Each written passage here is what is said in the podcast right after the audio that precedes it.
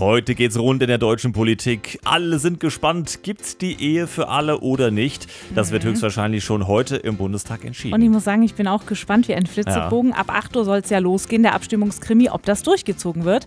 Und du hast ja vorhin gesagt, äh, Ja. kurz nach halb, äh, dass es in Japan irgendwie, da hat eine Frau geheiratet, Ja. hatte aber keinen Partner. Da kenne ich mich gerade wieder. Wie soll das denn Ja. gehen? Ja, pass Jetzt auf. klär mich mal auf. Also während wir, äh, sag ich mal, uns in Deutschland mit gleichgeschlechtlicher Ehe beschäftigen, sind im Ausland ja schon ganz andere Sachen möglich. Völlig verrückt. Äh, ich habe da mal ein bisschen was vorbereitet. Kleiner Exkurs in die internationale Heiratswelt. Eine Japanerin hat einst sich selbst geheiratet. Und tatsächlich, es gab eine Hochzeit. Auf den ersten Blick scheint die Sache viele Vorteile zu haben. Man verletzt keinen Partner, belügt höchstens sich selbst, aber vor allem gibt's keine anstrengenden Schwiegereltern. Äh, Schwiegereltern natürlich.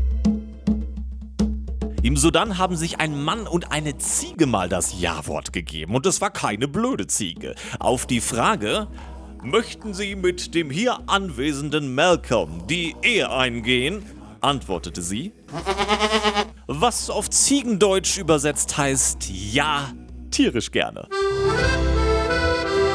Klar, dass sich in der Stadt der Liebe viele Ehen geschlossen haben. Le Petit Paris. Aber diese war schon besonders. Eine Frau namens Erika hat 2007 den Eiffelturm geheiratet. Seitdem heißt sie Erika Eiffel. Ein bisschen kann ich's verstehen. Er ist groß, gut gebaut und steht mitten im Leben von Paris. Ein echter Traummann, der alle sieben Jahre noch dazu ein Facelifting verpasst bekommt.